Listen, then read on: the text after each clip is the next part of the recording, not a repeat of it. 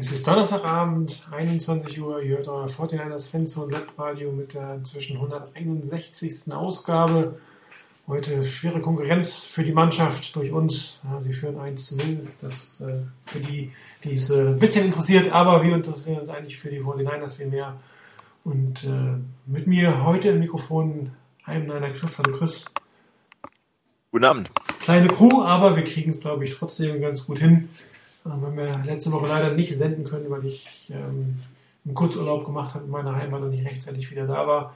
Aber heute sind wir zumindest zu zweit wieder für euch, weil wir haben irgendwie Donnerstag ein paar Probleme, eine volle Kuh zusammenzukriegen. Aber solange wir regelmäßig Sendungen machen, ist das, glaube ich, alles kein Problem. Ja, die 49ers stehen 0 zu 4. Ja, ich hatte das hier auch geschrieben. Und äh, Stats don't lie. Äh, äh das war das, was Bill Belichick äh, sagt. Stats interessieren mich nicht, solange ich Siege habe. Die haben die 49ers nicht, aber spielerisch könnte es eigentlich fast noch schlechter sein, oder? Also spielerisch finde ich es gar nicht so schlecht mit anderen Worten. Phasenweise zumindest. Ich weiß nicht, wie es dir geht. Ja, logisch. Ich meine, wenn man keinen Sieg hat und vier, vier Niederlagen, ist man nicht ein Top-Team. Und ich glaube, das zeigt sich auch immer wieder auf dem, auf dem Feld, dass immer noch ein bisschen etwas fehlt. Da und dort fehlt, dass man den Drive, den teilweise wirklich guten Drive dann nicht zu Ende kriegt oder dass man dann halt im dümmsten Moment den Sack nimmt oder dass dann halt eine Strafe notwendig scheint oder halt ein, eine Strafe passiert, weil man einfach nicht ganz auf der Höhe ist. Und dann enden halt solche Spiele 0-4. Wobei ich äh, ja ohnehin nicht, äh, ob es Siege oder Niederlagen sind. Natürlich, Siege wären schöner und man soll immer darum spielen zu gewinnen. Im Endeffekt geht es darum, dass das neue Regime und dass das, die neue Ära irgendwo Entwicklungen zeigt. Und ich glaube, die sind effektiv erkennbar. Wir haben Drives, wir haben, wir sind da, wir haben Chancen, Spiele zu gewinnen, gegen gefestigte Teams auch, ohne dass es zwingend notwendig ist, dass diese Teams richtig schlecht spielen. Klar waren die Seahawks nicht wahnsinnig gut, klar waren die Cardinals jetzt auch diese Woche nicht wahnsinnig überzeugend, haben auch ähm, teilweise teilweise schlechte Plays gehabt haben, auch nicht äh, gänzlich überzeugen können. Aber wir waren da, man hätte Chancen gehabt, das zu nutzen. Und ich glaube, das ist halt wirklich noch so ein bisschen der Punkt, das bisschen, das noch fehlt, um, um wieder richtig im Mittelfeld oder in, im gefestigten Mittelfeld zu sein, dass man dann diese Chancen nutzt.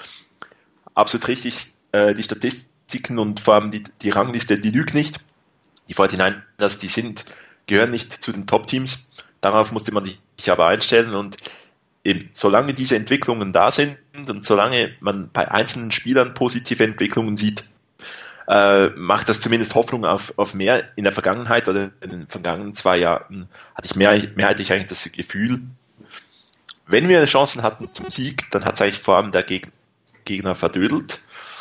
Und diese Saison sind wir zumindest auch spielerisch in der Lage, ein Spiel so zu gestalten, und gewisse Dinge zu tun, die uns für die Zukunft Hoffnung machen kann, können, dass wir dann auch solche Spiele gewinnen können.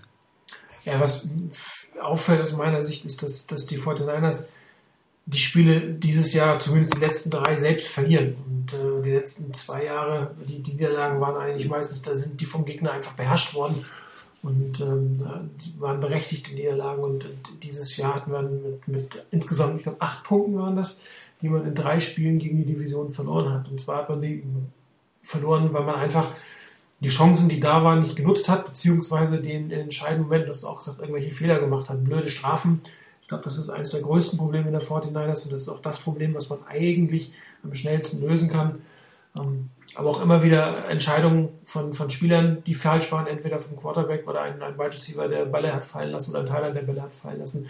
Aber das waren halt Situationen, wo man nicht vom Gegner geschlagen wurde, sondern wo man sich selbst geschlagen hat. Und das ist viel mehr als das, was ich eigentlich zu, zu Beginn der Saison erwartet habe. Und ähm, man darf einfach nicht vergessen, es ist ein junges Team im Umbruch mit zwei neuen Systemen und das dauert halt seine Zeit. Ich meine, Matt Ryan, als der das erste Jahr unter Shanahan gespielt hat, war der auch nicht der junge Gott. Das sah auch nicht allzu gut aus. Und ich habe irgendwie eine Statistik gelesen, dass die Seahawks unter, unter Pete Carroll mit dem neuen System im ersten Jahr Platz 27 in der Liga belegt haben. Und das sind halt zwei hochkomplexe Systeme, wo die Spieler passen müssen, wo man auch gucken muss, wie die Spieler reinkommen und wo die Spieler hineinwachsen müssen. Und das funktioniert halt nicht von Tag eins und gerade bei einem jungen, unerfahrenen Team. Und dann passieren dir halt diese Fehler, die am Ende dazu führen, dass du die Spiele verlierst. Und ein Team in, im zweiten Jahr im System würde es wahrscheinlich nicht alle diese Spiele verlieren. Es wird wahrscheinlich auch nicht alle Spieler gewinnen. So weit würde ich nicht gehen. Aber man würde definitiv nicht alle Spiele verlieren. Man würde halt machen weniger Fehler in dem System im zweiten Jahr hat man vielleicht auch noch ein bisschen mehr Qualität im Roster und, und jetzt sind es einfach, ja, es ist ärgerlich. Natürlich wird man lieber gewinnen, aber ähm, die Chancen zu gewinnen sind da. Und die Chancen zu gewinnen waren in drei Spielen nacheinander. Und das Spiel gegen die Rams war zumindest offensiv so ziemlich das Beste, was wir in der Nach-Harbour-Ära gesehen haben. Das muss man ja auch mal sagen. Also wirklich gut gespielt, auch, auch von der Quarterback-Position aus. Und die von den Niners spielen leider halt nicht auf beiden Seiten immer die gleichen äh, Konsequenzen. Besser wäre es ja, wenn beide äh, Units gleichzeitig schlecht sind und beide Units gleichzeitig gut wären. Dann würde man ja, statistisch gesehen 8 zu 8 spielen oder so. Aber die Fortinanders haben auch extrem gute Special Teams. Ich glaube, äh, die zweitbesten Special Teams. Also da hat sich schon was getan. Also es bewegt sich was nach vorne. Die Fortinanders schaffen es einfach nur nicht, den Hebel so umzulegen, dass sie diese knappen Spiele gewinnen. Und ich bin mir eigentlich ziemlich sicher, dass das in so einem Jahr wie diesem komplett normal ist. Und ähm, auch die Coaches lernen natürlich, muss man ja auch sagen. Ich meine, Robert Sully, ähm, also im ersten Jahr als Defense Coordinator, Carl Shannon im ersten Jahr als Head Coach, die lernen auch ihre Rollen, die lernen die Spieler kennen, die, die, die, müssen gucken, wo sie die Spieler am besten einsetzen, die sie haben. Ich meine, sie können ja nicht alle 53 Spieler austauschen, das funktioniert dann doch nicht. Und die, die sie hatten, müssen sie gucken, wo sie sie hinsetzen. das merkt man natürlich auch. Und man merkt aber auch, dass einige Spieler von Spiel zu Spiel besser werden. Und ich glaube, das ist das, das Beste, was den 49ers zurzeit passieren kann, dass sie kontinuierlich besser werden. Und die Siege werden schon kommen, die werden auch dieses Jahr kommen. Aber dieses Jahr war definitiv, also aus meiner Sicht kein Playoff-Jahr. Und äh, ja, na klar, man freut sich schon, wenn man die Seahawks schlägt, man freut sich, wenn man irgendwie zumindest mitspielt um die Playoffs, aber die Erwartungshaltung hatte ich dieses Jahr nicht und äh, die Erwartungshaltung, die ich hatte, die wird einigermaßen erfüllt, nämlich dass, dass hier zwei Systeme konsequent eingeführt werden und dass Spieler lernen und, und besser werden. Und, ähm, klar, es geht immer noch besser, logisch. Ich meine, über die Strafen haben wir schon gesprochen. Das muss man abstellen. Und das kann man nicht nur mit Jugend und Unerfahrenheit und Lernen ähm, vergleichen oder entschuldigen. Und ähm, da gehört natürlich auch Qualität der Spieler. Ich meine, Kilgore ist einer der schlechtesten Center der Liga. Und äh, er weiß sich oft nur mit Strafen zu helfen. Und das sind natürlich Sachen, um die kommt man nicht unbedingt herum. Wir können nicht plötzlich einen Center zaubern. Und äh, wenn er keine Strafen hat, gibt es Sex. Das ist wahrscheinlich auch nicht wirklich sinnvoll. Ne? Ja, ich glaube, das ist, ist auch ein entscheidender Punkt. Ich glaube, es sind nicht nur Strafen, weil ähm, Spieler irgendwie Fehler machen oder so. Es weiß ich halt vielleicht nicht anders zu helfen wissen in der Situation. Ich, ich habe ein, eine Szene noch im Kopf, äh, eine Pass Interference von Rashad Robinson, wo eigentlich der Ball überworfen wird. Aber er hat halt diesen, diesen Rückstand gegenüber dem, dem Receiver und hat dann halt nur noch die Möglichkeit zu sagen, okay, statt dass der den, äh, den Catch macht, einen Touchdown macht, nimmt er halt die Strafe. Es war nicht eine notwendige Strafe. Denke nicht, dass der Wide Receiver wirklich zum, zum Ball gekommen wäre. Also es sind halt auch Dinge, wo die, wo gewisse unerfahrene Spieler, wie du richtig sagst, dazu gezwungen werden, solche Strafen zu nehmen. Auf gewissen Positionen fehlt die Qualität das wissen die Gegner natürlich auch, dass man wahrscheinlich dann eher Daniel Kilgore äh, angreifen muss als ein Joe Staley oder so. Und man gibt halt auch da wiederum die eine oder andere Strafe, die ärgerlich ist eine Entwicklung, die, die man da durchmachen muss. Es wird jetzt auch den Coaches für diese so ähm, wichtige Erkenntnisse geben, wer vielleicht da in, der, in Zukunft äh, dazugehört zum Team, wo die Qualität äh, zu suchen ist oder wo sie eben äh, neu geholt werden muss. Und äh, ja, das, der Prozess, der muss jetzt einfach weitergehen und man darf sich nicht ganz nur vom Resultat blenden lassen. Wie gesagt, es ist wichtig, dass man in, in, in Reichweite der Sieger ist. Es wird dann auch irgendwann wichtig sein, mal ein Spiel zu gewinnen. Nicht, dass man so in, in einem Ding ist, dass man immer nahe dran ist, aber die Spiele nicht gewinnen kann. Irgendwann auch wieder Erfolg, ein Erfolgserlebnis kommt fürs Team. Aber das halt auch mit für die Coaches dieser Lernprozess äh, durchgehen kann und einzelne Spieler einen Lernprozess durchmachen können, dass man äh, eine Entwicklung sieht, Impact von Spielern. Ich, ich meine, ich freue mich teilweise wirklich ab, ab Aktionen von, von äh, Trent Taylor. Das ist ein Wide Receiver, Rookie, der, der Einfluss hat aufs Spiel. Ja, auf der anderen Seite ist er derjenige, der zwei Strafen begangen hat, äh, die vor den anderen zwei Spiele gekostet haben. Das ist, das ist nicht genau dieses Licht und Schatten. Gut, bei der einen wissen wir nicht, ob es eine Strafe genau. war, aber im Zweifel für den Angeklagten, es gibt keinen vernünftigen Winkel, der das Gegenteil beweist, muss man ja sagen. Aber die Offense-Pass-Interference-Strafe jetzt äh, bei, dem, bei dem Touchdown, die war einfach dämlich. Ja, das, das, das so zu spielen ja. war einfach Dummheit, ja, oder jugendlicher Leichtsinn, wie immer du das beschreiben musst. Und da hast du das auf der einen Seite ein, ein, ein äh, Slot Receiver mit unglaublich viel Talent und Potenzial und der dieses auch schon auf den, auf den, aufs Feld bringt und auf der anderen Seite dann einfach Rookie-Mistakes macht. Ja.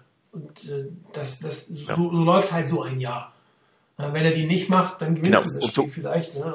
Aber mir ist es lieber, dass er das Spielerische wirklich gut zeigt und dann dumme Fehler macht, als dass er keine Fehler macht, aber jeden Ball fallen ist. Ne? Das macht ja auch keinen großen Sinn. Genau. Diverse Picks von Trem Balky kam gar nicht aufs Feld, um Fehler zu machen. Also von daher schon mal gut, kann Fehler machen, wenn die Fehler immer passieren und, und, und ähm, eigentlich das dann halt man wirklich erkennen muss, kriegt nicht auf die Reihe, zu viele Strafen, ähm, passt nicht so in, in diese NFL, wie wir sie heute haben. Das hatten wir beispielsweise mit dem Veteran wie Dante Whitner, der wohl gut spielte, aber vielleicht in der heutigen NFL mit seinem Spielstil nicht ganz so passte. Vielleicht halt gewisse Dinge nicht aufnehmen konnte, nicht ändern konnte, sich nicht entwickeln konnte, dann muss man da halt irgendwann die Reißleine ziehen und, und das, äh, das Projekt beenden.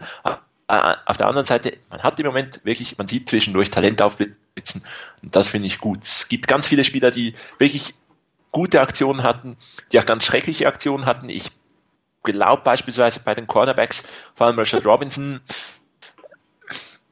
gutes Talent, macht zu viele Fehler. Ob der wirklich die Zukunft ist und dieses Team in, in Zukunft prägen wird, da habe ich meine Zweifel. Ich habe mehr schlechte Aktionen von ihm in Erinnerung, auch schlechte Aktionen von Dante Johnson, da aber auch die eine oder andere wirklich gute Szene äh, noch in Erinnerung. Und ja, da wird sich zeigen müssen, wie es sich entwickelt. Auf der anderen, und beispielsweise, wenn man zurückgeht aufs, aufs Ram-Spiel, kapitaler Fehlstart, ähm, so dass man das Gefühl hätte haben können, ja gut, das wird heute eh nichts, da, da wird sich nichts mehr entwickeln, äh, da könnte man eigentlich das Spiel auch nach einem Play äh, oder zwei Plays ausschalten ähm, und kämpft sich am Schluss zurück und hat wieder Chancen zu gewinnen. Also auch wieder auf eine ganz andere Art und Weise, wo ein Gegner gut spielt, verglichen mit vielleicht nicht so gut gegen die Seahawks und Cardinals. Und man ist dran am Sieg, weil man mithalten kann, weil man offensiv auch mal wieder deutlich was produziert, aus einem Rückstand wieder ins Spiel reinkommt und eben, man hat ja mit den Chancen, hätte es vielleicht noch gewinnen können.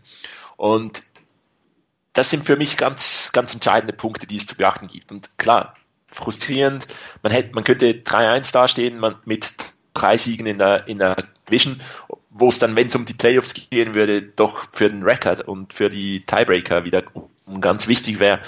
Ähm, ja, könnte sein, ist jetzt halt nicht so, aber ich glaube, man muss sich wirklich, man darf jetzt nicht sich nur auf diesen Record ähm, versteifen, sondern eben, es sind, es sind kleine Dinge, die, die diese Saison entscheidend sind. Ja, und, und die Siege, die werden kommen. Natürlich auch das muss man einfach sagen, es gibt auch mangelnde Qualität. Das kann man nicht wegdiskutieren. Und das muss, ich meine, die 49ers haben zweieinhalb, ich meine, das letzte Habo-Jahr war ja auch schon nicht wirklich toll.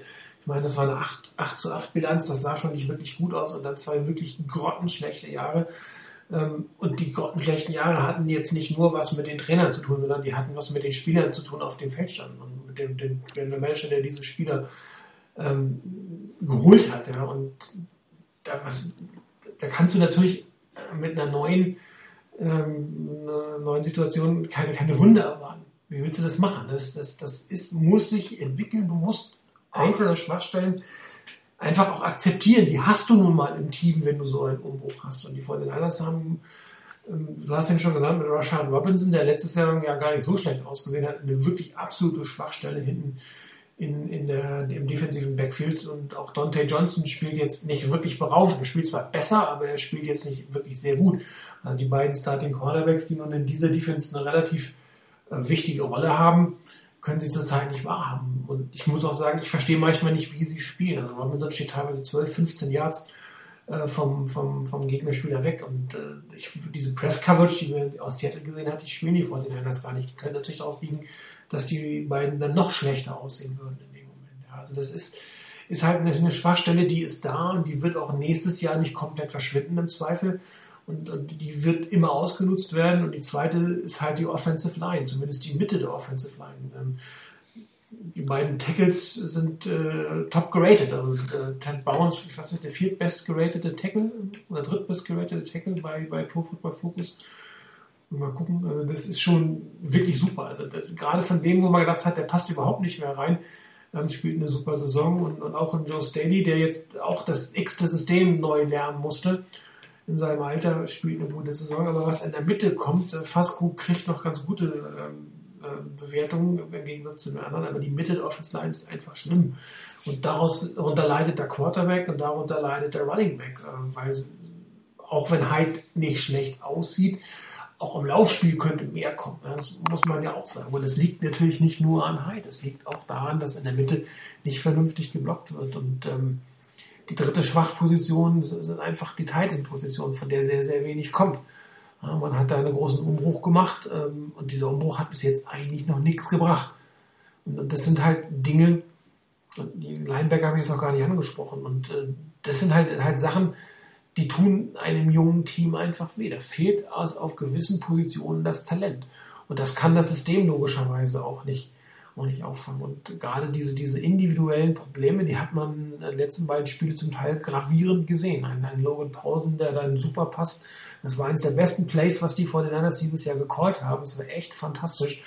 Und er lässt dann den Ball fallen, den er eigentlich schon in der Hand hatte. Oder ein Kittel, der jetzt mehrfach äh, First Downs oder fast Touchdowns hat fallen lassen bei relativ einfachen Bällen, die selbst ein Vince McDonald gefangen hätte, wenn wir ehrlich nehmen.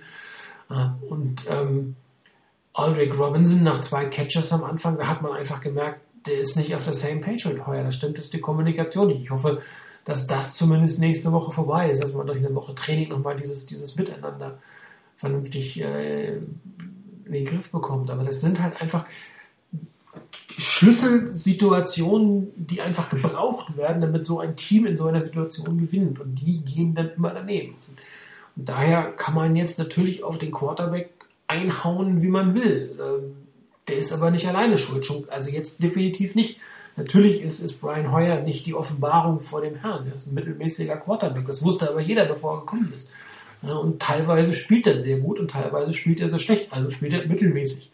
Und ähm, gegen die Rams hat er super Drives gehabt. Er hat auch jetzt gegen die Cardinals super Drives gehabt. Und dann kommen irgendwelche Würfe, wo du denkst, wo hat er den denn jetzt hergeholt? Schlimmer als Kaepernick. Also das, äh, aber das, das musst du halt bei so einem Quarterback erwarten.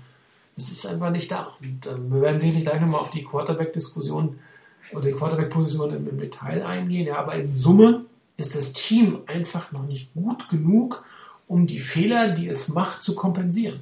Ein Top-Team kann 120 Yards Strafen kassieren und gewinnt trotzdem.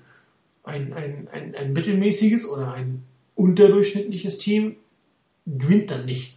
Selbst wenn es knapp ist. in den entscheidenden Punkten kommen die Sachen dann hin. Und das ist als Fan ist das frustrierend. Du willst die gewinnen sehen und selbst wenn du dir, wenn du sagen wir, ja, hoher Draft-Pick interessiert mich eigentlich gar nicht, ich will die gewinnen sehen, aber man muss einfach der Realität ins Auge sehen. Und die Realität ist, das Team ist zurzeit nicht gut genug, um mitzuspielen, um oben permanent mitzuspielen. Und ich glaube, wenn man sich das selbst so ein bisschen immer wieder sagt, dann ist das, was man, die positiven Seiten, die man sieht, einfach sehr, sehr positiv. Um das jetzt mal sehr plakativ auszudrücken. Genau, ich, ähm, vielleicht ein paar Punkt, stimmt absolut zu, die äh, inner, die Offensive Line ähm, im Innern, Center Guards, da, da fehlt auch Qualität. Und ich glaube, das zeigt sich dann auch an einem Problem, was ich, was mir schon mehrfach jetzt diese Saison aufgefallen ist. Ähm, First Down Plays sind teilweise ziemlich schlecht. Wir, ich hab, wir haben sehr, sehr oft, müssen es mal statistisch nachschauen, nachschlagen, ähm, dass man Second and Eight hat, zweiter Versuch und zehn, ähm, und da ich nicht in Positionen kommt, wo man das Playbook öffnen könnte, wo man sagt, okay, zwei Plays, entweder das eine kann ein Big Play sein, das, das dritte Down kann dann auch wieder ein bisschen Standard Play sein. Und ich glaube, da fehlt auch noch ein bisschen was und das kann auch mit der Schwäche der Offensive Line zu tun haben, weil Inside Runs teilweise ganz, ganz schwach funktionieren. Ähm, beim Quarterback, ich meine, eben, dieses Spiel hat es unglaublich gut gezeigt. Äh, da waren auch waren die ganze Saison schon äh, unglaublich tolle Würfe dabei. Äh, beim zweiten Drive der 49ers, ähm, der, äh, der Third Down Throw vor dem Quarterback Sneak in enges äh, Window. Schade gibt es nicht gleich das, das First Down, aber dann, die Identität der 49ers ist aggressiv spielen. Man hat es im vierten Versuch geholt. Dann dieser wunderbare Wurf auf äh, Paulsen, den du angesprochen hast, wird gedroppt. Ähm, ich glaube, das, das sind wirklich die kleinen Dinge, die kleinen Dinge fehlen, solche Pässe fangen, nicht die blöde Pass-Interference-Strafe nach einem unglaublich geilen Drive nach der Pause. Also wann sind die 49ers zuletzt aus der, aus der Pause gekommen und haben so einen Drive aufs Feld gelegt? Ähm, vielleicht gescriptet, vielleicht gecallt, Anpassungen getroffen, ähm, einfach richtig gut gespielt und dann gibt's den Touchdown mit einer blöden Pass-Interference-Strafe. Also man ist nah dran und das ist, das ist unglaublich frustrierend. Da sucht man sich dann irgendwo einen Schuldigen. Man sagt, ja, man, ist so nah dran, man muss irgendwas verändern. Und ich glaube, das ist wirklich einfach das Einzige, was man verändern muss, ist die Geduld der Fans. Und die eigene Geduld muss da sein, zu sagen, okay, passt noch nicht ganz, hat Positives, irgendwann kommt's. Also man sieht auch, dass die 49ers, wenn man sich die Pro Football Focus Rankings anguckt, die Spieler haben individuelle Probleme und das, das sieht man relativ gut. Ich meine, ein Kittel, der ein relativ gutes Run-Blocking-Rating hat, aber ein extrem schlechtes Pass-Blocking-Rating, Select, der ein gutes Rating bei beiden hat, der beim Receiving jetzt eigentlich allzu toll ist. Ja, und Logan Pausen, der auch eher im Run-Block stark ist und Pass-Block nicht so gut. Und da, da sieht man auch, dass die Spieler ja, man hat die nach bestimmten Sachen ausgesucht, was man, was man sich von denen erwartet hat, und das können sie zum Teil nicht erfüllen. Also sie sind alles, gerade bei den Thailands, das sind keine Allrounder. Ja, die können eine Sache, zwei ganz gut, aber sie können nicht alle drei, die sie können müssen. Ja, und das, das, das ist gerade eine Position, die Thailand-Position, die in der, die in der Offense von, von äh, Mike Shanahan sehr, sehr wichtig ist, tut so, so, eine, so eine Inkonsistenz oder so einen, einen fehlenden Allrounder, das tut einfach weh. Ich glaube, von, George Kittle hat man sich das ein bisschen äh, erwartet, dass der jetzt zwei Schwächen zeigt. Auf einmal ist natürlich ein bisschen ärgerlich. Ist ja die Frage, ähm, ob, ob man ihm einfach äh, Entwicklungszeit geben will und ihn mehr aufs Feld bringt, weil spielerisch wäre wahrscheinlich Garrett Selleck einfach der etwas bessere, weil er komplett bessere Werte hat bei allen drei Dingen. Auch er ist im Receiving etwas schwächer als im Blocking, aber zumindest das Blocking ist sehr gut. Und selbst Logan Paulsen, der als Blocker geholt wurde, hat ein schlechtes Pass-Block-Rating. Also ja, das ist auch so eine, so eine Situation, wo, wo, eine, wo, eine, wo eine Position, die sehr wichtig ist, ähm, kein Spieler hat, der klar als Nummer eins, was weiß ich, 70 Prozent der Snaps nehmen kann und auch bei jedem Art von Spielfeld viel auf dem Feld sein kann. Ich meine, das Pausen auf dem Feld war bei dem einen Spiel, das war natürlich, das war das Play. Dass man auf den dritten Blocking Tight End geht, dass der offen ist, das ist natürlich das Play-Design. Das ist, das ist schon gewollt. Aber eigentlich willst du natürlich deinen Nummer 1 Tight End haben, der alle drei äh, Facetten des Games ganz, ganz gut spielen kann. Und, ähm, Ähnlich sieht das aus bei den Wide Receivers. Die meisten Wide Receiver können nicht fangen. Teilweise können die ganz gut blocken. Sie haben im Blocking jetzt akzeptable Werte teilweise. Ja, aber im Catching dann einfach nicht. Und das, dafür sind sie da. Und, und, und Catching ist es nur Pierre Garçon. Und man hat ja gesehen jetzt am, letzten Wochenende, der ist ziemlich abgeradet worden von, von Peterson. Und dann fehlt den 49ers eine Option bei den Wide Receivers, der permanent angespielt werden kann. Plus die fehlende Option bei den Tight Ends. Das ist, das ist alles noch nicht da, wo natürlich auch der Coaching-Staff das hinhaben will. Aber was man sieht, der Coaching-Staff traut den Spielern schon mehr zu. Also das Play-Calling fand ich jetzt vor allen Dingen im Cardinals-Spiel deutlich kreativer. Da sind nochmal deutlich tiefer ins Playbook äh, gegangen worden und wirklich schöne Sachen, schöne Kombinationen dabei gewesen, die teilweise auch gut ausgeführt wurden und dann entweder ne, tatsächlich ein gutes Play war wo dann Ball äh, leider fallen gelassen wurde. Aber das, das sind, da sind auch wieder dieses, dieser Trends, diese Entwicklung, ja, trotz dieser, dieser Schwierigkeiten, die man im Roster hat, ist, ist zumindest Kyle Shanahan in der Lage, ähm, das Playbook aufzumachen. Und jetzt kommen wir zum Quarterback und das ist natürlich deswegen möglich, weil er einen Quarterback hat, der dieses Playbook oder die, diese Systematik der Plays schon von vorher kannte. Ja, der damit schon aufge aufgewachsen ist, falscher Begriff, aber der, für den das nicht neu ist. Und da kannst du natürlich früher das Playbook öffnen, als bei einem Quarterback, der bei Null bei diesem System angefangen hat. Und ähm, wenn man jetzt in die Diskussion mit Ballard und Heuer kommt, das sind, das zwei Sachen.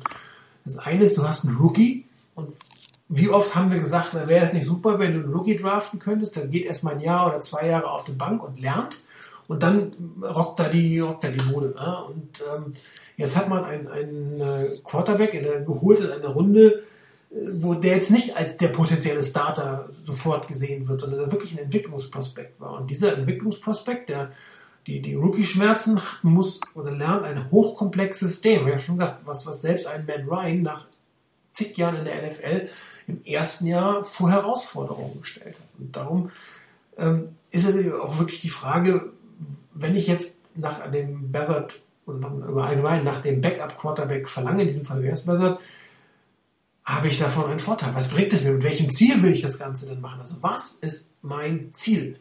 Wenn ich Spiele gewinnen will, wenn ich sagen will, ich will Spiele gewinnen, die Fortinanders müssen gewinnen, Entwicklung ist mir zweitrangig und knacken will, ich will, dass sie gewinnen. So, dann musst du den spielen lassen, der der bessere von beiden ist. Und offensichtlich ist derzeit der bessere Brian Hoyer. Das mag einem schwer fallen zu glauben, wenn man Brian Hoyer manchmal sieht. Aber die Coaches werden sicherlich nicht einen besser auf der Bank lassen, wenn der besser wäre als Hoyer. Das macht überhaupt keinen Sinn. Und wir haben ihn alle nur mal kurz in der Preseason gesehen. Und das kannst du einfach nicht vergleichen. Und keiner, keiner, der das beobachtet hat, geschrieben, dass es auch nur annähernd knapp ist zwischen den beiden. Und wenn ich sagen will, ich will gewinnen, also ich versuche die Besten spielen zu lassen, dann ist im Moment Brian Hoyer die beste Option. Wenn ich natürlich sage, hey, Heuer ist nächstes Jahr weg und ich weiß nicht, ob, ob ich Bessert haben will, dann lass ihn noch mal, lass ihn noch mal spielen. Äh, wir wollen ihn mal sehen.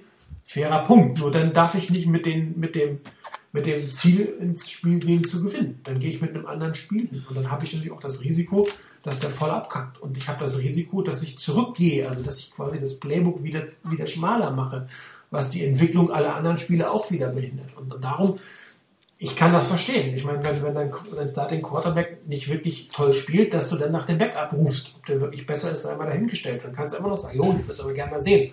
Klar, kann man. Die Frage, ist das jetzt der richtige Zeitpunkt oder mache ich das im, letzten Viertel der Saison und sage, okay, ich habe jetzt äh, zwölf Spiele das gemacht und jetzt lasse ich mir vier Spiele den Rookie ran und guck mir, ob ich mit ihm nächstes Jahr ranmachen kann. Das ist eine völlig andere Sichtweise auf die Sache.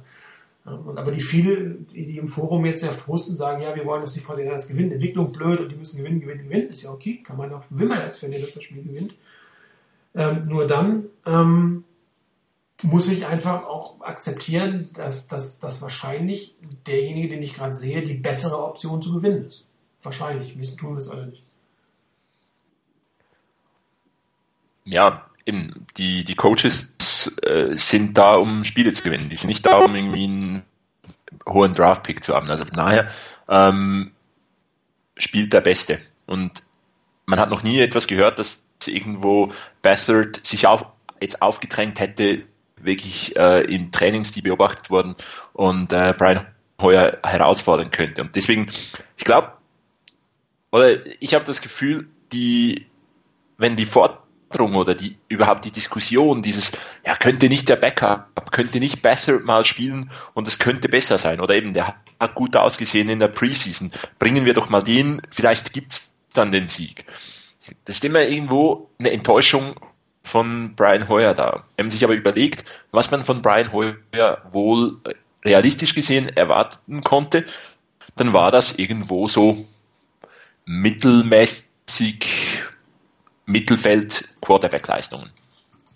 Und genau das bringt er. Der bringt mal einen guten Wurf, der bringt gute Drives, der, der bringt dich in Position, auch mal ein Spiel zu gewinnen.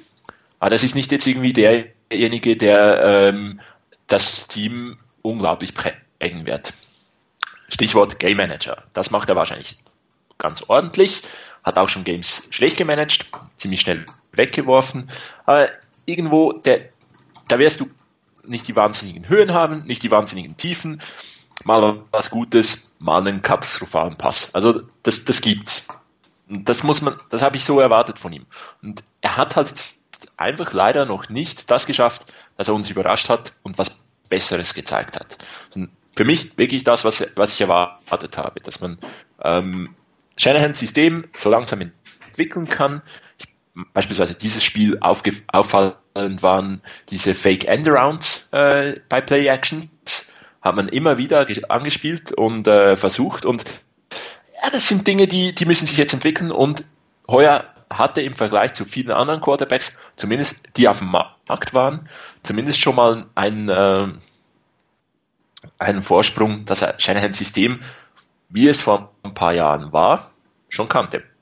Und weil halt heuer nicht der Top-Quarterback ist, brauchst du irgendwo andere Gefahren für die Defense.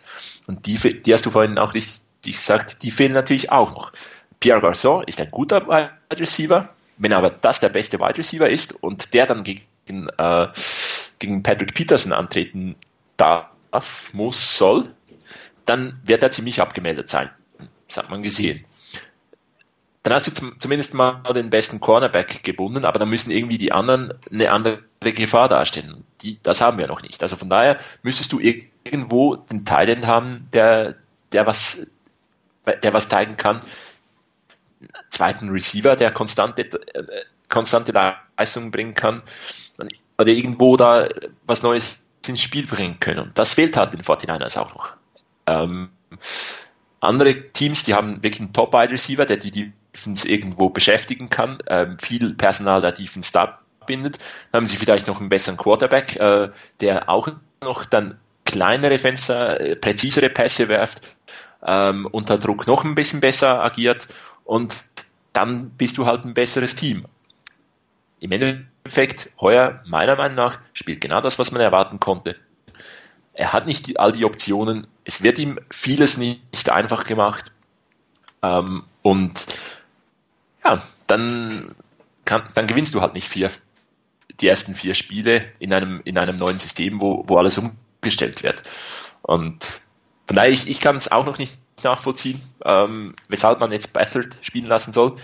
Eben, es war Preseason. Wie viele Preseason Stars waren dann schon wirklich in der, in der Regular Season richtig gut? Ähm, die Factory of Sadness hat schon immer wieder mal ein 4-0 in der Preseason gehabt und dann kein Spiel gewonnen oder fast keines gewonnen. Und da gibt's, das ist halt wirklich so, weil das die Vorbereitung ist. Ähm, und äh, deswegen, ich glaube, es bringt jetzt nichts, ihn aufs Feld zu bringen nur um Erfahrung zu sammeln, weil die Erfahrung, die jetzt heuer im System mit den Spielern sammelt, genauso wichtig ist. Also man kann auch nicht sagen, irgendwo im vierten Viertel bringst du Bathard, dann soll der noch was machen. Heuer braucht genau die Snaps auch, wenn wir in dieser Saison wieder noch Spiele gewinnen wollen. Und deswegen für mich ganz klar kein Quarterback-Wechsel anstehend, es sei denn, Bathard ähm, macht Schritte im Training, um heuer wirklich herauszufordern und entwickelt sich zur besseren Option, Spiele zu gewinnen. Ja, ja Nicht zur besseren Option für die Zukunft der Erfahrung zu sammeln.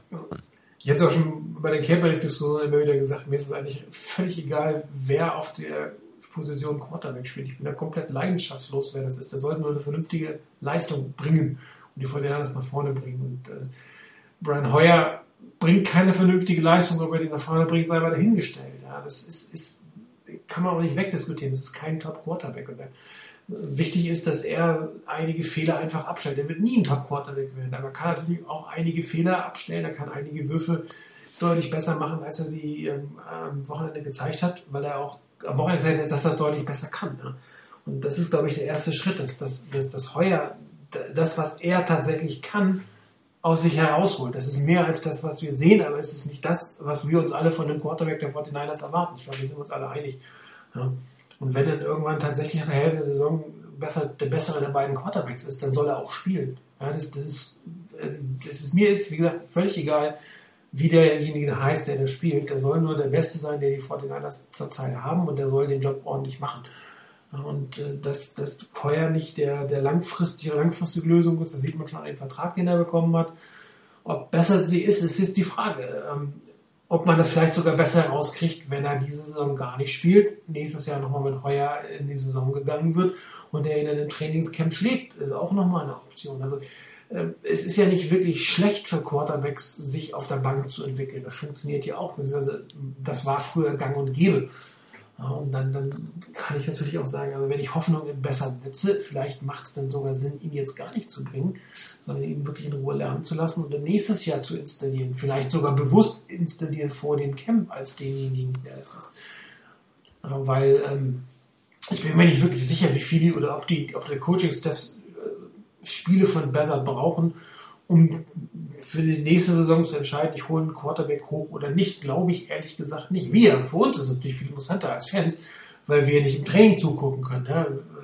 Für uns ist die einzige Chance zu wissen, ob es sinnvoll ist, nach einem, nach einem hohen Quarterback-Draft-Pick zu schreien, ist besser gut oder nicht. Aber das ist ja völlig irrelevant für die Coaches, was wir jetzt denken. Und die haben ein gutes Bild von ihm. Und wenn das Bild noch nicht so ist, dass er heuer verdrängen kann, dann soll er auch nicht spielen. Schlicht und einfach. Außer wenn am Ende der Saison tatsächlich alles gelaufen ist und man sagt, okay, ähm, die Entwicklung vom Heuer ist auch mehr oder weniger in der Saison abgeschlossen und dann vom Team ist er einigermaßen weit und dann bringe ich nochmal ein paar Junge und das nochmal daran.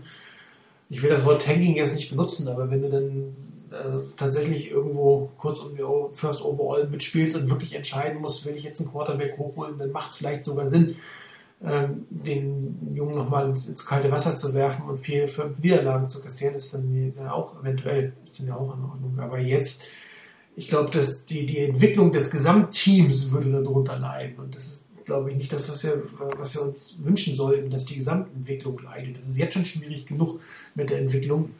Und wenn man dann jetzt einen Quarterback hat, der, der nur um des Spielens wegen auf dem Feld ist, dann, dann bin ich nicht der Meinung, dass man das tun sollte.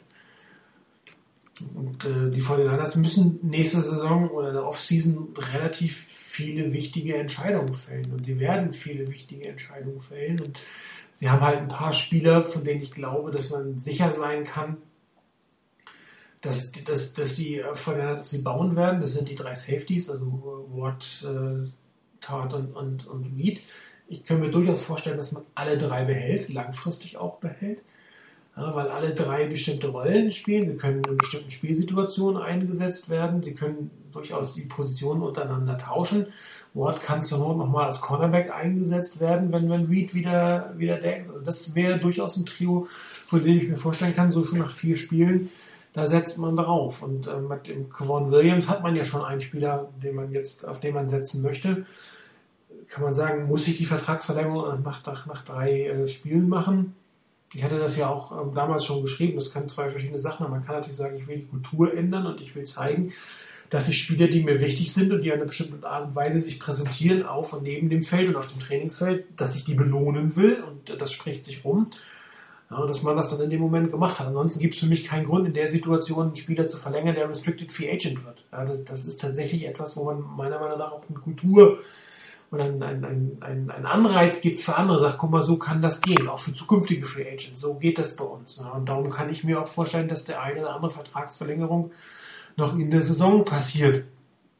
Ja, also Eric Reed könnte man natürlich überlegen, ob man mit dem jetzt, obwohl mit dem Option kann man das eigentlich, weiß ich gar nicht, ob das, ob das erlaubt ist, im Option-Jahr den Vertrag zu verlängern. Müsste ich mal recherchieren, weiß ich ehrlich gesagt gar nicht. Aber Tat könnte man, glaube Müsste erlaubt sein. Bitte?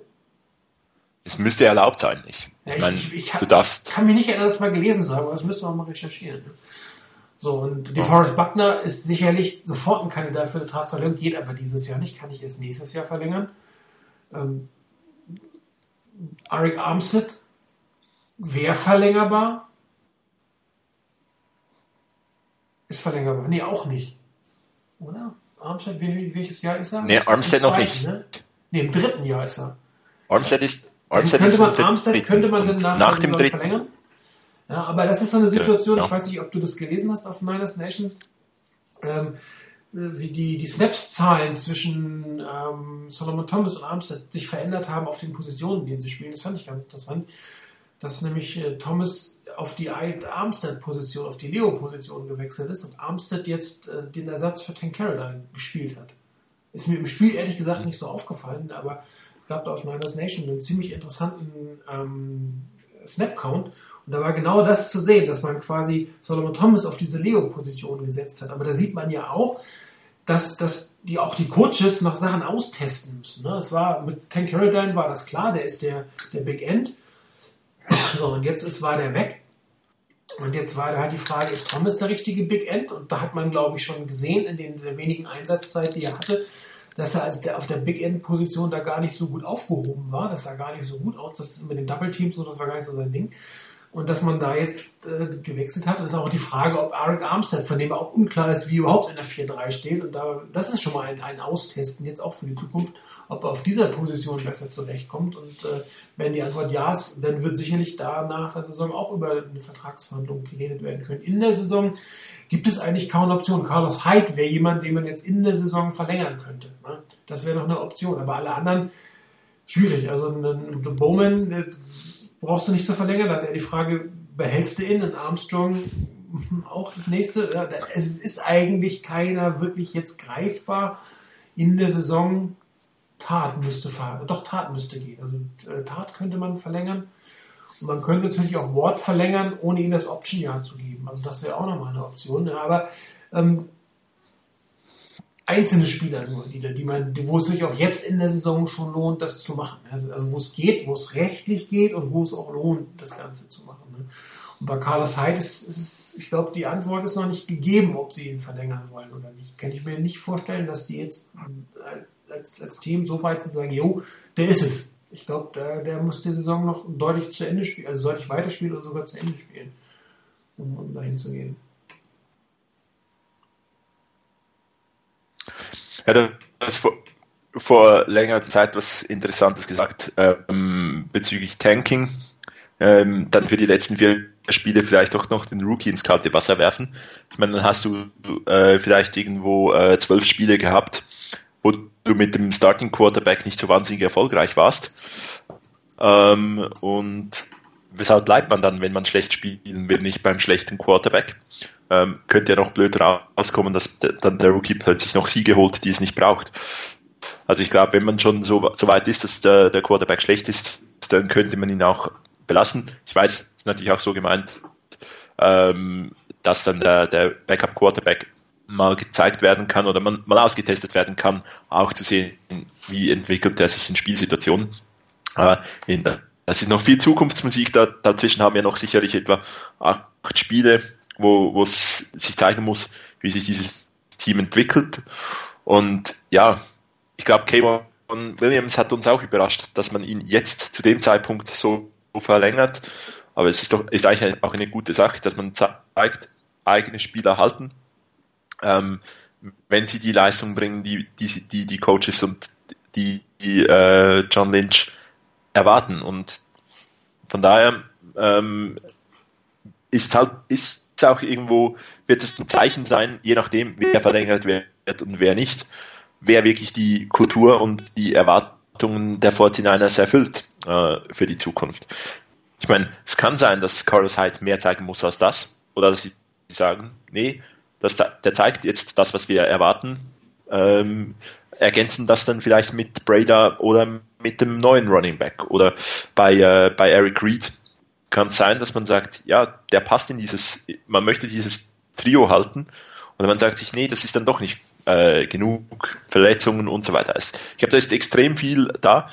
Ich glaube, das Wichtigste, und das haben wir in der Vergangenheit äh, auch in der Harbour-Ära, ähm, führte das zu diesem gewissen Exodus von Talenten äh, im Team, dass man eigene Spieler nicht halten konnte. Und zwar eigene Spieler, die da die Leistungen gebracht haben, vielleicht nicht immer die absoluten perfekten Top-Leistungen, aber man hat es teilweise verpasst und nicht geschafft, ganz gute Spieler zu, zu halten. Und wenn dann natürlich noch die, die völligen Fehldrafts, ähm, was die 2011er Draft, die er so in den Sand gesetzt hat, oder die, die 12er, die 12er, wo kein Spieler mehr nach, nach einem Jahr oder zwei da war. Ähm, die mit Michael James. Das müsste die 12er Draft gewesen sein. Wenn du natürlich solche, solche Draft-Tasten einfach wirklich in den Sand gesetzt hast, dann ist, dann ist ein gewisses Talent ähm, und ein gewisses Erfahrungslevel fehlt dann plötzlich im Team. Und äh, ja, das, das wird, ist jetzt wichtig, dass das aufgebaut werden kann und dass man die Spieler, die die Kultur der, die neue Kultur der 49ers verinnerlichen und die dann auch die, äh, die Leistungen bringen, dass man die belohnt und mit neuen Verträgen ausstattet. Und es wird sicherlich sehr interessant sein zu sehen, welche Spieler mit welchen Leistungen allenfalls verlängert werden und mir fällt es auch unglaublich schwer, hier irgendwie eine Prognose zu, äh, abzuliefern. Also ich habe gerade nochmal nachgeguckt, ähm, Armstead, Tart, Harold, äh, Bradley Pinion und Trent Brown sind noch nicht, äh, dürfen noch nicht verlängert werden diese Saison. Die dürfen erst nach der Saison verlängert werden. Also in der Saison wäre es tatsächlich ein Carlos Hyde, ein Tank Carradine ähm, oder Dante Johnson. Das sind halt die Spieler, die ähm, aufgrund der, der neuen CBA-Regeln, ähm, weil sie im vierten Jahr sind, im vierten sind die Jahr, genau, ähm, verlängert werden dürfen. Alle anderen dürfen erst nach Jahr drei. Also das sind so ein bisschen die Spieler, die da äh, im Raum stehen. Und da sehe ich jetzt keinen. Also Carlos Hyde sehe ich noch nicht, Tank Carroll die verletzt nicht, Dante Johnson auch nicht.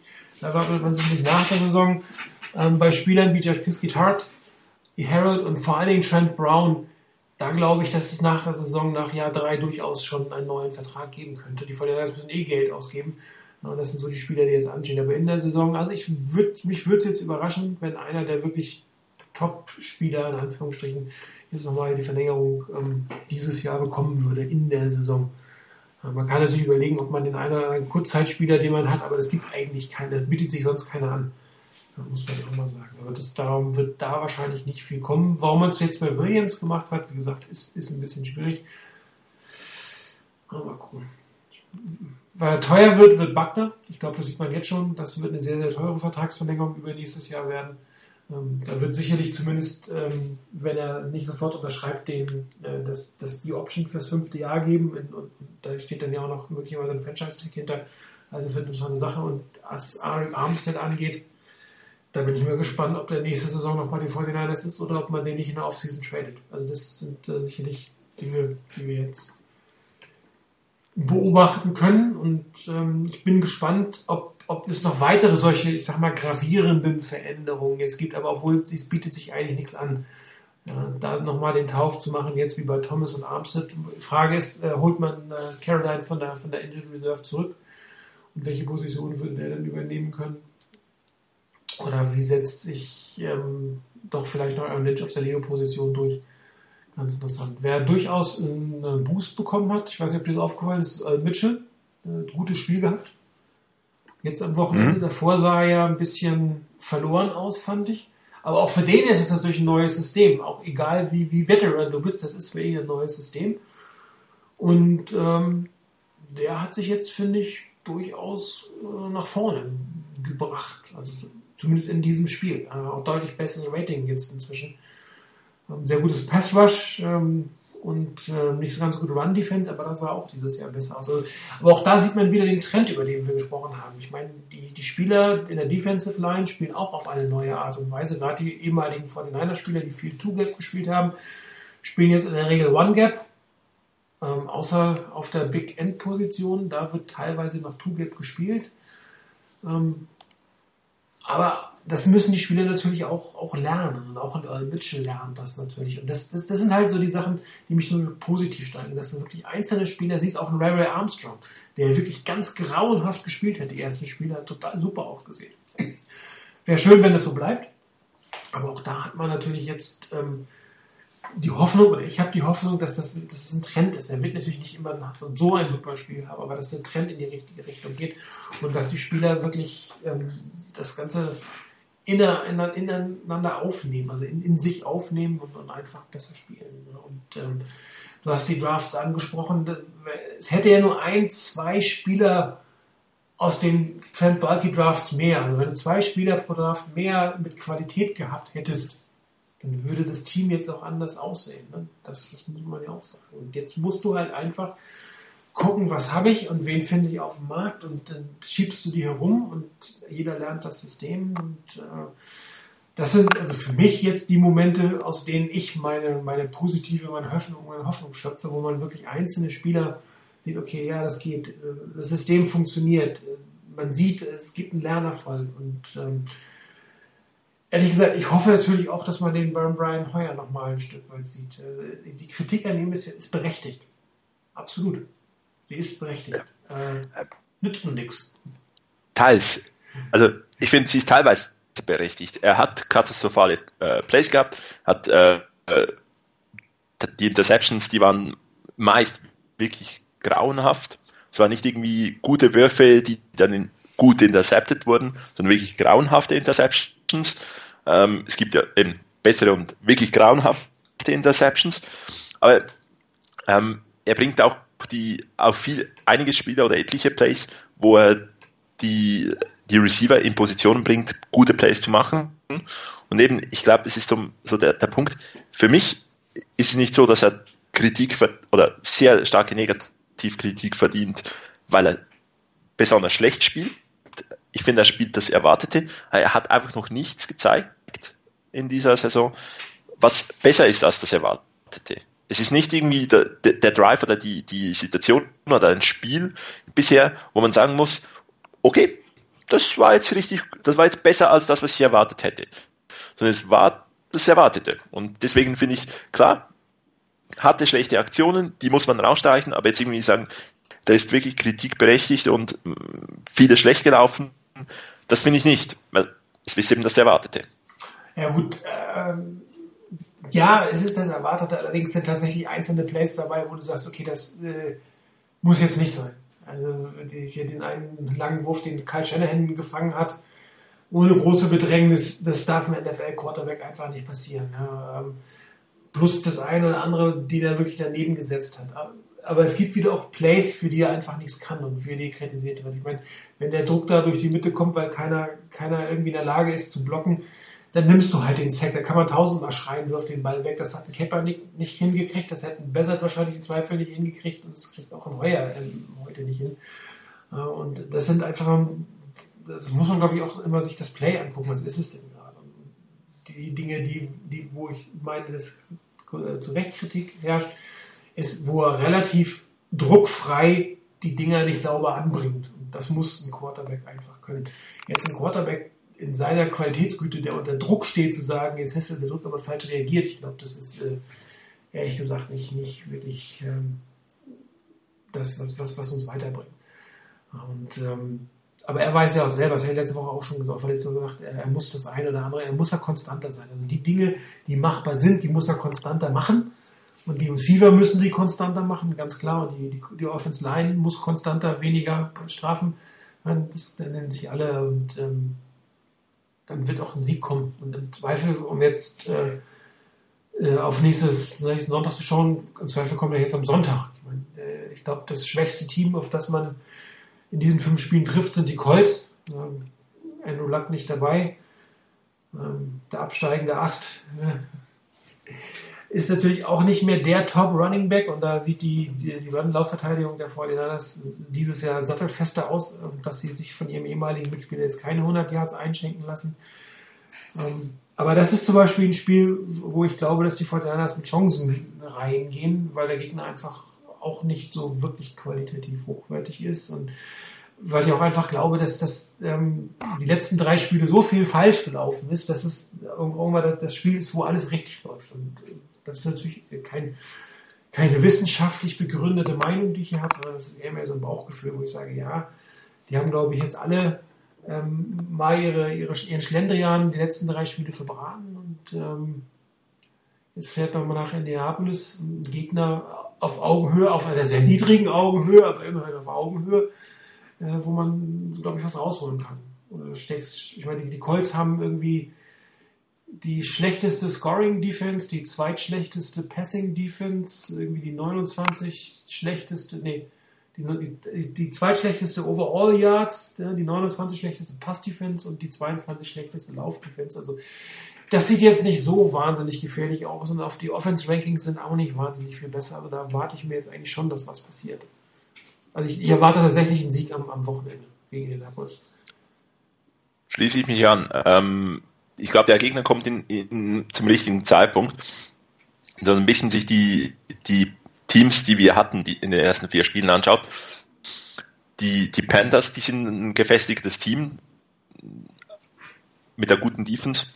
Die Seahawks, erfahrenes Team, äh, auswärts extrem schwierig äh, und werden, da haben vielleicht, hat vielleicht der eine oder andere noch ein bisschen den Seahawks-Komplex und die Rams ein unglaublich aufstrebendes Team, die haben schon halt wirklich die, das eine oder andere Puzzleteil mehr zusammen und sind deswegen eine große Herausforderung. Und die Cards sind wieder ein sehr erfahrenes Team, wo das vielleicht dann vor dem Umbruch steht, ähnlich wie die Seahawks. Vielleicht kommt da dann der Umbruch. Die waren jetzt nicht top, aber da war vielleicht der, dieser Erfahrungsvorteil. Und bei den, bei den Colts sehe ich das jetzt nicht. Die, die haben auch viele Fragezeichen, viele Probleme, vieles, vieles was ungewiss ist. Den, den Top-Quarterback nicht, durch das, dadurch natürlich die Wide Receivers, die nicht äh, auf dem Top-Level spielen können. Ähm, und da ist auch vieles im, im, im Ungewissen. Und von daher erneut weiter kämpfen, wenn, wenn man kämpferisch so eine Leistung bringt, wie gegen die, gegen die letzten drei Teams, ähm, wenn man sich wieder äh, stellenweise verbessert und das, den einen oder anderen Fehler abstellen kann, wenn man jetzt wieder eine, eine Woche mehr Erfahrung hat, wenn man wieder etwas besser etwas vom Playbook vielleicht noch was Neues reinbringen kann, wieder auf etwas Neuem aufbauen kann, dann glaube ich, dass wirklich dieser Gegner zur richtigen Zeit kommt und dass man den ersten Sieg dieser Saison holt. Und äh, es wird auch für die, für die Entwicklung wichtig sein, dass man solche Spiele dann auch gewinnt.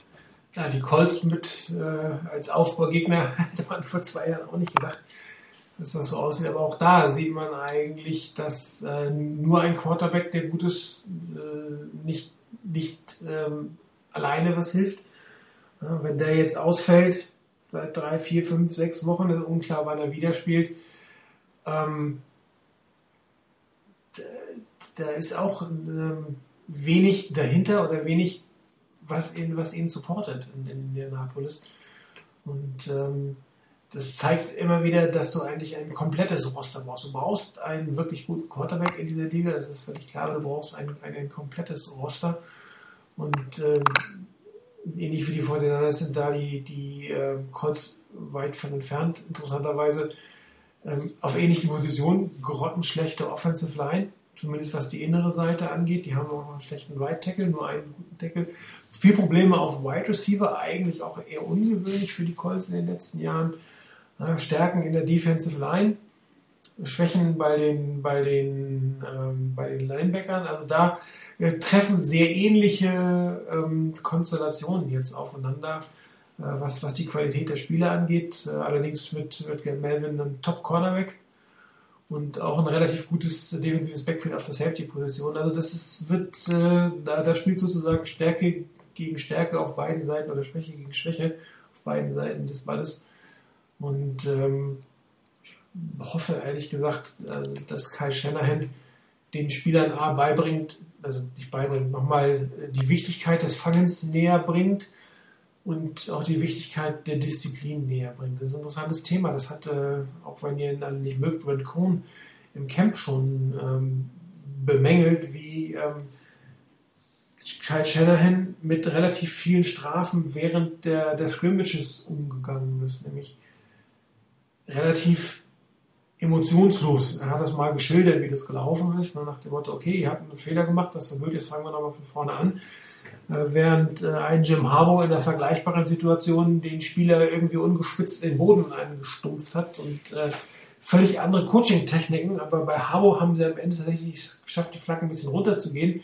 Die Tendenz bei, bei Shanahan ist im Moment nicht ganz so gut, was das angeht und da muss er halt auch als Coach, als Head Coach nochmal einen Weg finden, die Spieler zu erreichen, dass sie zumindest die dummen, unnötigen Strafen weglassen. Ich meine, wenn du irgendwie deinen, deinen Quarterback schützen willst, weil du deinen dein Block verpeilt hast und dann ein Holding ähm, fabrizierst, okay, ja, dumm gelaufen, aber äh, wirklich sinnlose, billige Strafen, Procedure-Strafen, das, das musst du einfach abstellen. Das kannst du als Team auch. Und da bin ich gespannt, wie Kyle Shanahan einen Weg findet, weil das war schon interessant zu lesen, dass, dass er da eine sehr, sehr, ich sag mal, gleichgültige Art und Weise an den Tag gelegt hat, um das zu kriegen.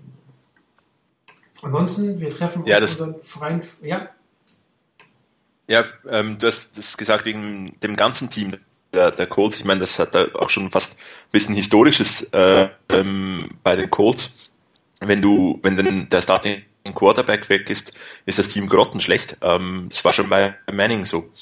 Also äh, da, ja, da aber die hatten immer war zwei Top Receiver dabei, ne? Und dann ja, aber also natürlich waren Harrison und ähm, ja, wie ist der andere? Ähm, ja, ja, ja. Uh Genau. Ich, ich weiß, Harrison und der andere. So, so Reggie Wayne hieß er. Ähm, Reggie Wayne. Wie? Reggie Wayne. Reggie Wayne, genau. Ähm, Harrison und Wayne waren, waren super Receiver, das äh, unbe unbestritten. Aber halt einfach das, das, das ganze Team war nicht so komplett, dass es, wenn der, diese absolute Schlüsselfigur au, ausfiel, halt das dennoch einigermaßen kompensieren äh, konnte. Und ich glaube, das sieht man auch jetzt wieder ein Stück weit. Die haben teils gute äh, Spieler im, im, im Team, vielleicht nicht ganz super Spieler, aber es fehlt dann halt in der, in der, in der Tiefe, in, in, im Ganzen ähnlich, ähm, noch ein bisschen, oder ähnlich wie bei uns, bei uns vielleicht noch ein bisschen mehr, weil der eine oder andere, das oder andere Puzzleteil noch fehlt, was wirklich top ist, ähm, dass dann als Ganzes wieder so funktioniert und deswegen, ja, Stärke gegen Stärke und sicherlich ein interessantes Spiel, um, um zu schauen, ob dann auch mal gegen, wenn, wenn der Gegner nicht so gut ist, ähm, die Niners dann auch ihr Spiel aufziehen können und da jetzt den Sieg äh, holen können. Ja, interessant wird ja das Duell Navarro Bomo gegen Frank Gore irgendwie. Es ist, ist äh, glaube ich, der einzige übrig gebliebene Defender, den, den Frank Gore noch kennt von den 49ers, wenn ich es richtig in Erinnerung habe. Ne? Dürfte eigentlich keinen anderen mehr kennen. Von denen, die, die jetzt auf dem Feld stehen, von, von den Startern. Auf die er trifft, ja. nicht. Ähm, Joe Staley dürfte ja auch noch mit der Vornamen ansprechen. Ja, aber ich meine jetzt von der Defense-Seite her. Also auf die ja, er tatsächlich trifft, sozusagen. Ja. Auf Joe Staley trifft er ja nicht. Klar, den kennt er logischerweise Hoffentlich nicht. Ja, aber also außer Navarro Bowman ist eine komplett neue Defense, aber die beiden werden dann sicherlich ein kleines Duell haben. Ja, Frank Gore, schön ihn wieder mal zu sehen. Ähm, auch er dieses Jahr, klar, 34, äh, äh, trotzdem immer noch gute Leistung, aber 3,1 Yards im Schnitt ist natürlich jetzt auch nicht die Top-Leistung, die einem schwächelnden Quarterback-Core in irgendeiner Form unterstützen kann. Und äh, ich hoffe auch, dass, dass die 49ers äh, den Average nicht, nicht weiter ähm, hochführen lassen gegen Frank Gore. Ähm, ansonsten ähm, T.Y. Hilton natürlich immer noch ein wirklich sehr, sehr guter Receiver, der aber auch in der Quarterback-Situation der, der Colts leidet. Ähm, also ich glaube, man muss sich auch gar nicht jetzt groß irgendwas sich auf die Colts einstellen, sondern man muss einfach den Weg, den letzten vier Spiele gegangen wurde, nämlich kontinuierlich neue Elemente ins Spiel einzubauen, jetzt auch wieder zu machen und diese sauber zu spielen. Und dann sollte es eigentlich möglich sein, gegen die Colts zu gewinnen am Wochenende. Und mein Tipp ist, wir gewinnen mit sieben Punkten. Ich bin da, ich lege mich mal voll aus dem Fenster. Eric Reed würde er auch kennen. Oh, stimmt, Reed kennt er auch, richtig. Wenn der spielen würde. Genau, nur gegen den spielt er nicht. Nee, ich glaube, der ähm, fliegt auch gar nicht so. mit. Ich glaube, der bleibt zu Hause. Wenn ich richtig gelesen hätte. Ja, stimmt, den kennt er noch. Aber das ist tatsächlich nicht mehr allzu viel. Der Rest ist alles dann tatsächlich mal. Ja, was wäre dein Tipp für ja. Sonntag? Ich, ich hoffe es richtig, dass das ganz gut wird und dass äh, die 49ers mit 10 Punkten gewinnen. Top. Zweistellig. Zweistellig. Drin liegen. Das ist doch mal nicht verkehrt. Gut, ja. dann äh, gehen wir noch mal kurz äh, durch die NFC West. Äh, in Vertretung für Rainer würde ich das mal übernehmen.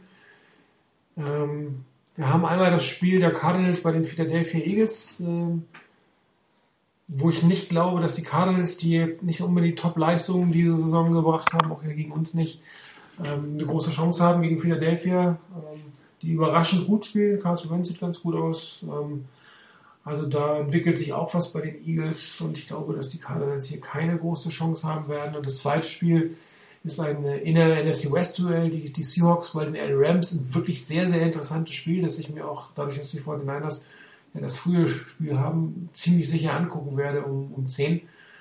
ähm, ich muss ja nicht äh, Green Bay gegen Dallas gucken, wie es der andere Chris muss. Ich darf mir aussuchen, was ich gucken kann. Ich will mir schon Seattle gegen, gegen, gegen die Rams angucken. Mal gucken, äh, wie gesettelt die Rams Offense, wie es schon ist, äh, wie sie gegen eine wirklich gute Defense der Seahawks agieren wird. Das wird ganz interessant.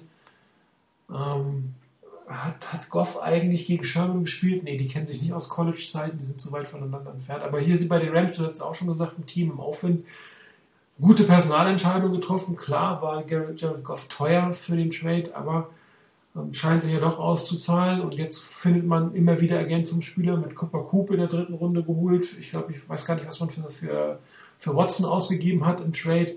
Äh, man kann halt nicht mehr so ganz auf die Draft setzen, aber wenn man dann noch mit irgendwelchen späteren Trades, äh, Picks solche Spieler bekommt, kannst du natürlich auch dein Team entwickeln, wenn du zwei Jahre lang in der Draft ein paar weniger Picks hast als alle anderen, um dir halt einen Franchise-Quarterback zu holen. Der ist ja sehr stark kritisiert worden, der Pick, und Jared Goff sah ja nun noch die ersten Spiele nicht ganz gut aus letztes Jahr, aber er hat auf der Bank gelernt, er hat eine Offseason gelernt und ähm, ich befürchte, wir werden ihn noch das ein oder andere Mal nicht so gern auf dem Feld sehen gegen uns, obwohl ich ihn als ehemaligen Kerlspieler natürlich immer theoretisch gerne sehe, aber ähm, keine Ahnung. Das Spiel gegen die Seattle Seahawks, ich glaube, die Rams werden auch das gewinnen, knapp.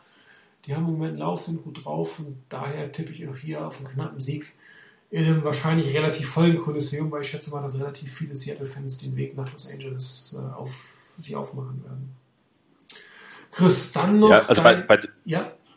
ja, vielleicht noch, noch ein Wort zu den Rams. Ich glaube, die haben so ein bisschen eben ein, zwei Puzzleteile schon mehr, haben auch eine ganz interessante Kombination mit John McVay und Wade Phillips. Ja.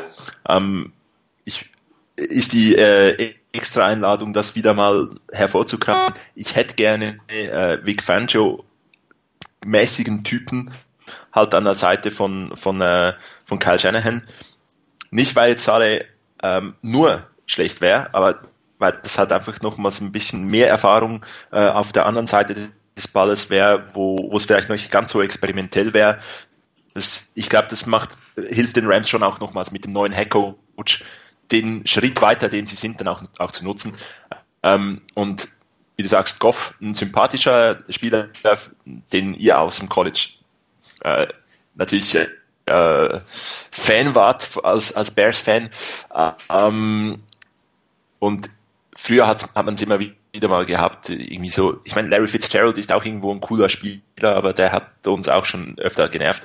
Ich befürchte auch, dass, die, dass momentan oder für die Zukunft eigentlich die Rams so ein bisschen das Ziel sind, weil die Cardinals und die Seahawks einen gewissen Umbruch auch zunächst mal im, im Team durchstehen müssen.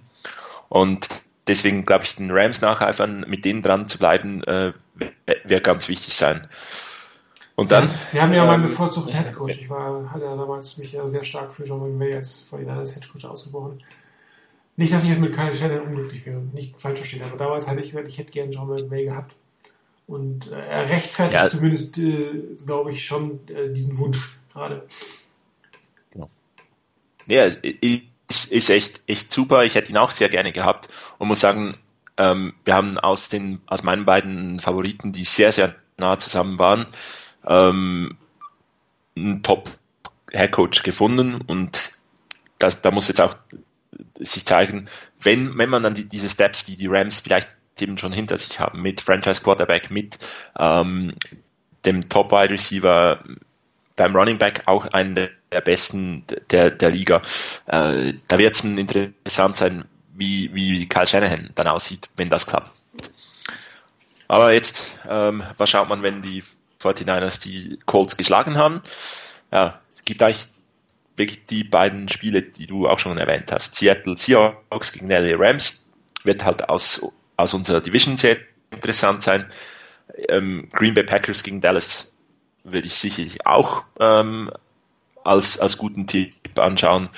Und äh, wenn man dann noch, noch mehr äh, Football schauen möchte und am Montag nichts zu tun hat, ähm, könnte man auch noch Sunday Night Kansas City Chiefs gegen Houston Texans, die so ziemlich ins Rollen gekommen sind gegen, äh, weiß nicht mehr, gegen wen haben die gespielt? Gegen Tennessee Titans. Gegen die Titans, genau. Gegen die Titans äh, ziemlich ins Rollen gekommen sind, kann Highscoring werden zwischen die Sean Watson und äh, Alex Smith, weil ich da dann eher sage, dass die Chiefs wieder ein gesetzteres Team sind als die Titans. Ja. Deswegen, das wäre so ein bisschen das, der TV-Guide von mir. Wunderbar. Vielen Dank. Dann danke ich dir fürs Dabeisein. Ich hoffe, dass wir nächstes Jahr, nächstes Jahr, um Gottes Willen, nächste Woche wieder zumindest zwei Leute zusammenkriegen für die Sendung und hoffentlich den Sieg gegen die Colts äh, dann äh, nochmal näher analysieren werden. Vielen Dank für die, die jetzt äh, nicht das Länderspiel geguckt haben und uns zugehört haben oder beziehungsweise morgen den Podcast sich angehört haben. Schönen Abend, viel Spaß beim Spiel am Sonntag. Bis dann, ciao.